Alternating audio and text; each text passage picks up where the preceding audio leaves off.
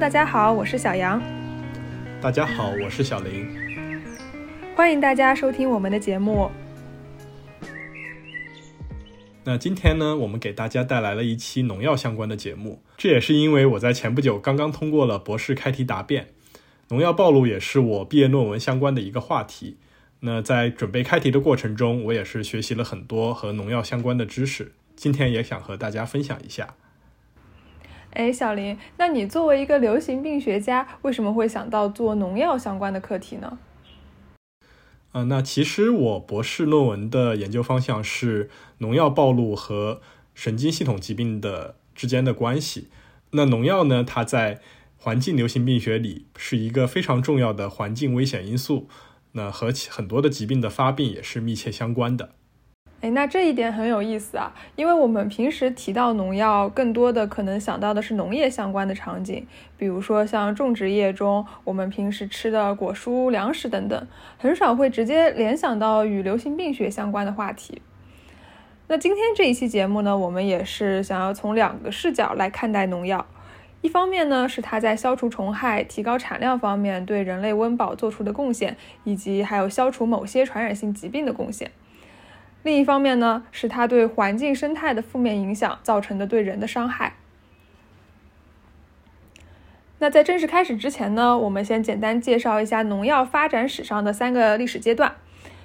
第一阶段其实是在十九世纪七十年代之前，我们称之为天然时代。早在古希腊就已经有记载，人们用硫磺熏制害虫。我国在公元前七到五世纪呢，也有一些用芒草杀灭害虫的记载。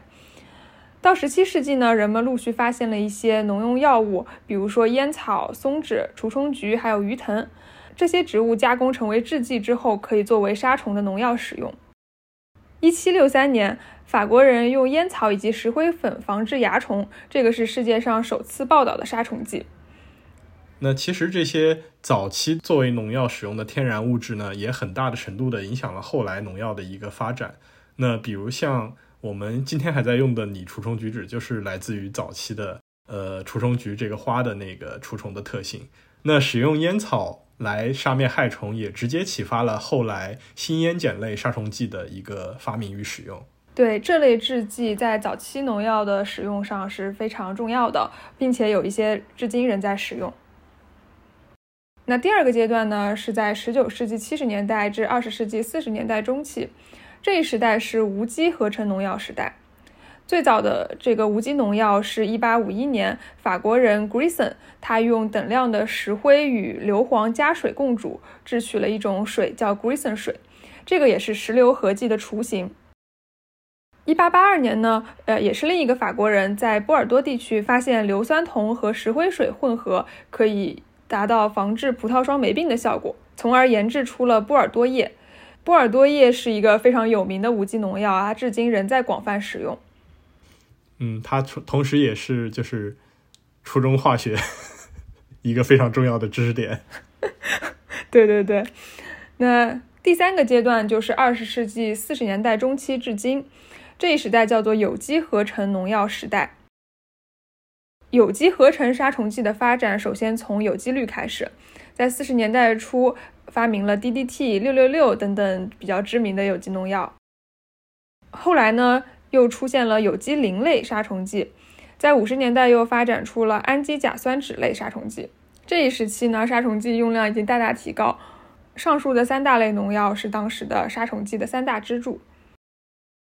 那在今天我们提到农药，其实最容易想到的可能是农药残留、农药污染这一系列负面的影响。但是在二十世纪四十年代，有机合成化学农药刚刚出现的时候，当时的人们是没有意识到这些危害的，因为农药的除虫效果非常好，所以就开始大规模的喷药。当然，我们以现在的眼光回过头来看，这种大规模喷洒的农药必然是会对生态环境造成巨大的恶劣的影响的。那也就是在这一时期，呃，随着人们大规模的使用农药和农药的使用对环境的破坏和污染，那也诞生了一本非常非常经典的著作。那谈到农药，就不得不提这本书，那也就是由美国生物学家兼环保活动家雷切尔·卡森所著的《寂静的春天》，英文名叫《Silent Spring》。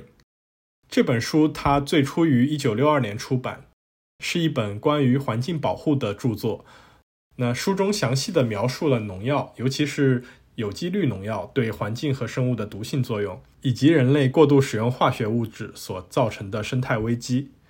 那这本书它兼具科学性与文学性。那寂静的春天书名就非常的有诗意。那其但是这个诗意同时也有一定的悲剧性。那它的其实来源于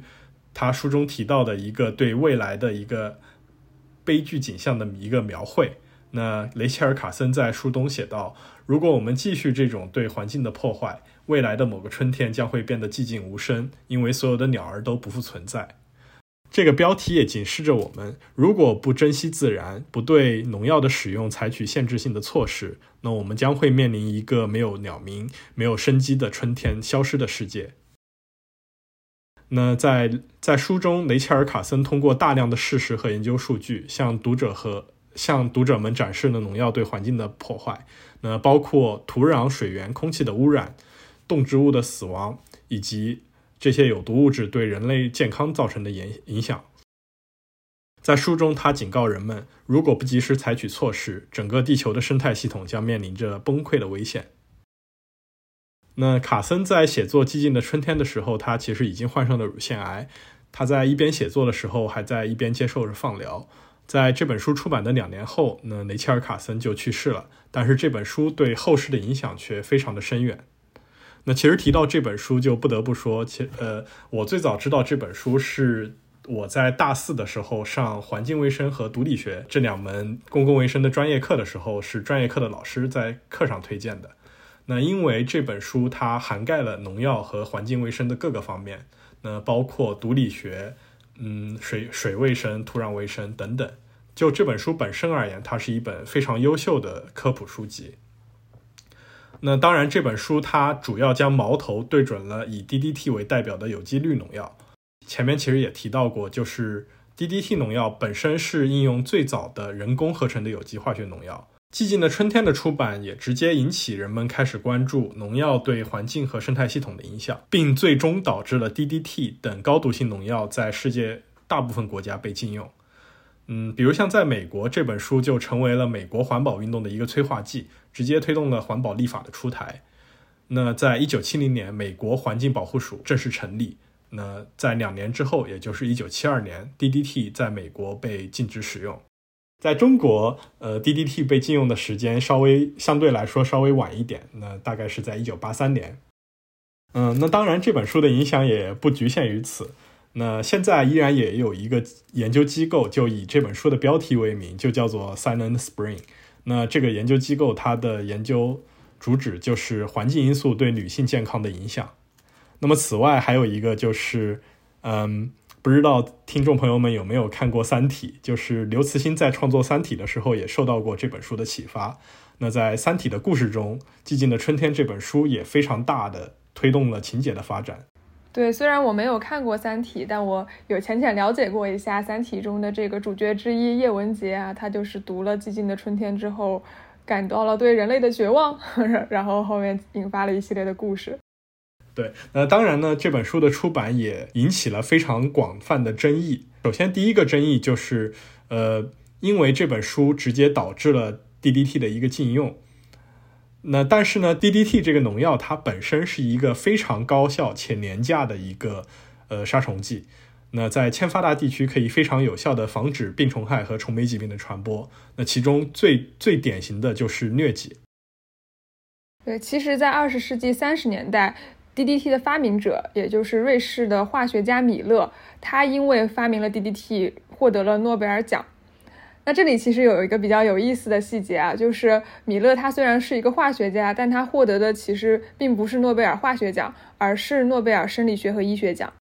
虽然听起来可能比较奇怪，但其实米勒发明 DDT 之所以能获奖，主要还是表彰他在防治疟疾的这样一个贡献上。那随着《寂静的春天》这本书的出版，那这本书的批判态度将以 DDT 为代表的这一类高毒性的有机氯农药一棍子打死。那随后就是世界各国就相继禁用了 DDT 作为农药，呃，作为农药来使用。那这也间接导致了以非洲地区为代表的欠发达地区疟疾发病率的一个重新的回升。那么当时也有批判者就是说，呃，在禁用了 DDT 之后，那有一些鸟类看上去得到了拯救，那但是大量的非洲人民却真真切切的被疟疾给害惨了。在 Show Notes 里面，我们也贴了一个漫画，就是当时有人就说，呃，非常犀利的批判到，就是非洲人命都没了，那但是你还在这儿关心鸟的安危。嗯，这这一点其实我觉得看似很直接，很有道理啊。但是从更广泛的一个角度来说，如果某些鸟类灭绝，它其实造成的是一个更大的生态系统的灾害。那这样更大的生态系统的灾害，长期看来有可能会波及更多的人类。在这个地方，其实就，嗯，也是也确实是比较有争议啊，因为这两者的影响都是很难在短时间去量化，也很难说我要牺牲谁来拯救谁，呃，并不是这样非黑即白的观点。那我们也非常无奈的看到，其实，在这种比较矛盾的情况下，最先遭受到伤害的一定是低收入、低社会地位的一些人群。嗯，对，这也就是我们所说的 health disparity 和 health inequity。呃，那当然也值得一提的就是，虽然 DDT 在今天，嗯，那已经在大部分的国家被禁用了，但是其实，在二零零六年的时候，WHO 有重新的提到说，推荐在贫困欠发达地区，呃，重新有限制的使用 DDT 来控制疟疾。那么，也就是在今天，在世界上部分地区，比如像非洲。那 DDT 也是也也依然在少量的被使用来用来控制当地的疟疾的一个疫情。那么当然，WHO 也是提到了，就是说，如果要使用 DDT 进行疟疾防治的话，需要遵守严格的规定和监管。那么也同时希望有更多的环保替代型的产品来替代 T DDT，来减少对环境和生态的影响。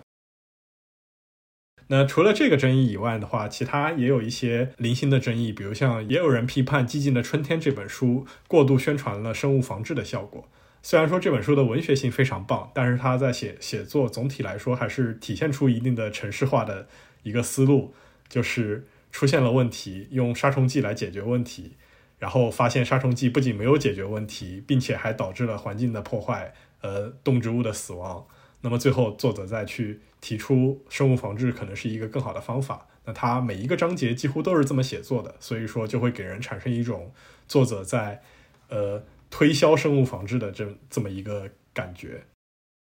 那么虽然说这本书呃有着这样那样的争一些争议，但是站在今天的角度来看的话，这本书还是一个非常卓越的著作。那主要在于它有着一个先天花板的历史意义。那么，因为这本书的出版，让人们开始关注，呃，人和自然的一个关系，以及杀虫剂使用可能会造成的一个危害。虽然距离《寂静的春天》出版已经过去了六十多年，那它的主题在今天依然是发人深省的。那么，当前我们人类面临的问题依然非常严峻，和六十年前相比丝毫没有减轻。那比如像气候变化、海洋污染以及生物多样性的一个丧失。那么这本书在今天也依然提醒着我们，人类和自然是共生共存的一个关系。那作为人类，有责任去关爱地球，珍惜自然资源，共同维护生态的平衡。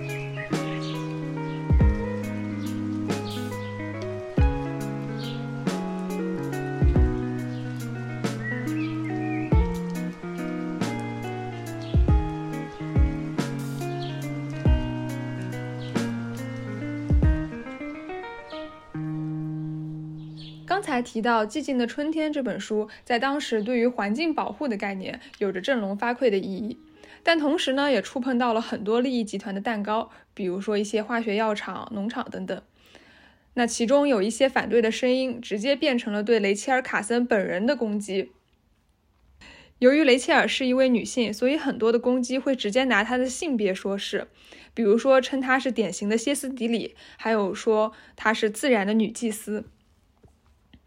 其实这也有关于当时的时代背景，因为在当时，科学史基本就是由男性来主导的历史。当一位女性敢于挑战这一传统的时候，就会有传统的卫道者出来攻击。比如说，当时有一位化学家，他就直接说，卡森小姐坚持认为自然平衡是人类生存的主要力量，而当代化学家、生物学家和科学家坚信人类正牢牢地掌控着大自然。这种观念在我们现在听来简直是傲慢又离奇，但在当时，很多人就是真的持有这样的观点，觉得人类可以主宰自然。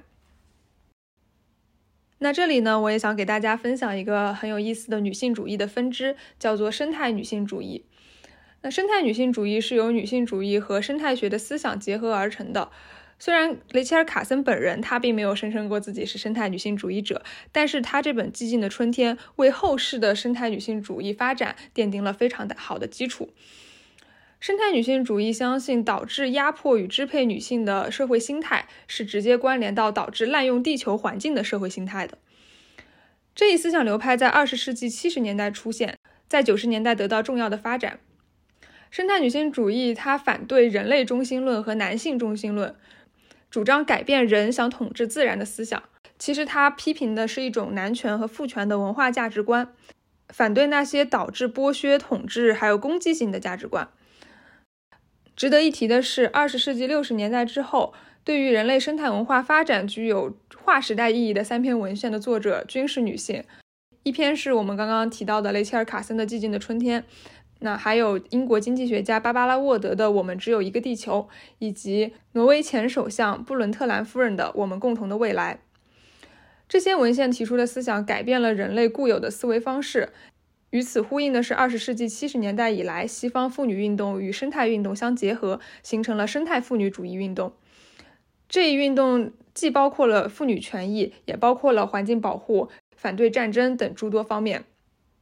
从反对性别社会歧视延伸到反对人类对自然的歧视，争取把男女平等的社会权益与生态环境的保护联合起来。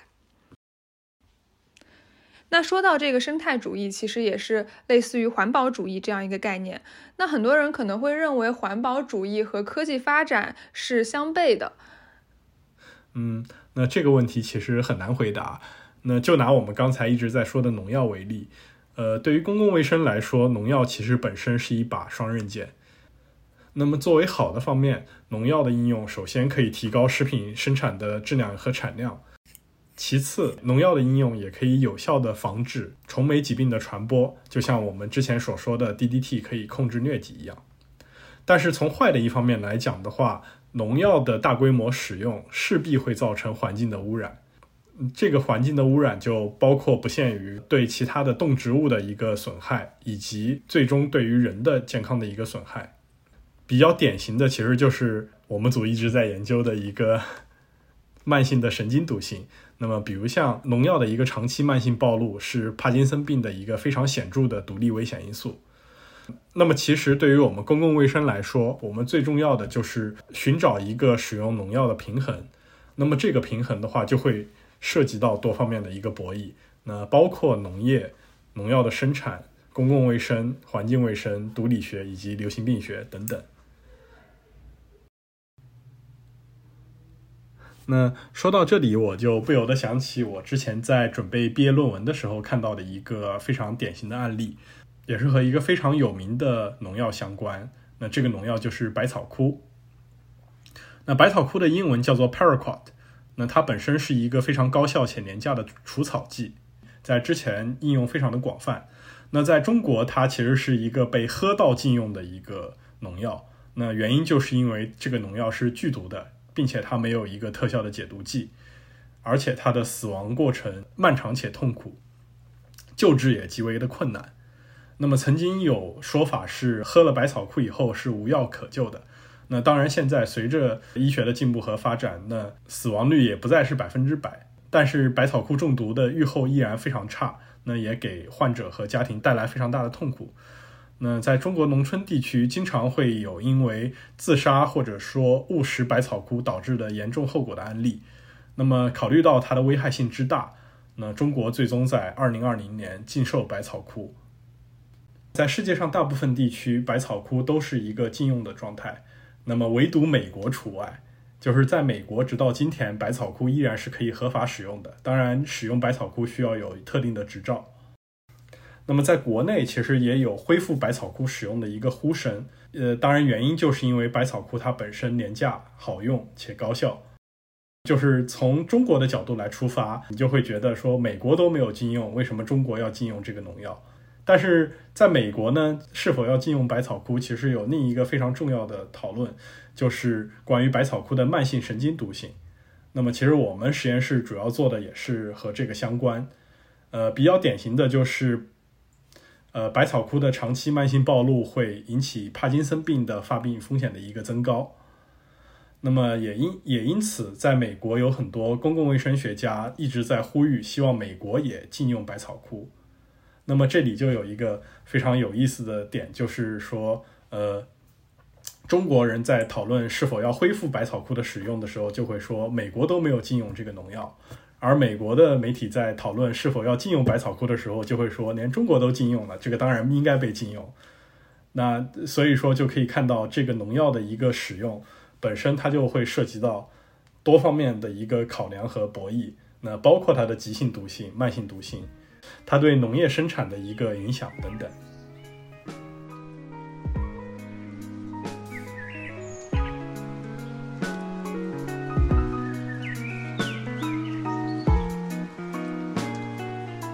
呃，今天我们和大家探讨了许多农药在公共卫生上的争议，以及农药所带来的社会问题。那我们今天能给大家展现的，其实只是冰山的一角。呃，有关农药的问题，其实可以探讨的方面还有很多。那比如像农药和食品安全，也是一个非常值得去讨论的话题。那么今天限于篇幅限制，就不在这儿和大家过多的展开了。那除了我们刚才提到的雷切尔·卡森的《寂静的春天》这一部作品以外，我们也想给大家推荐央视有一部大型的科普纪录片，就叫做《农药》。那我们今天的这期节目也是浅浅的客观分析了一下农药的功过是非，希望能引起大家对这个话题的关心以及思考。那我们今天的节目就到这里啦，大家下期再见。谢谢大家，拜拜。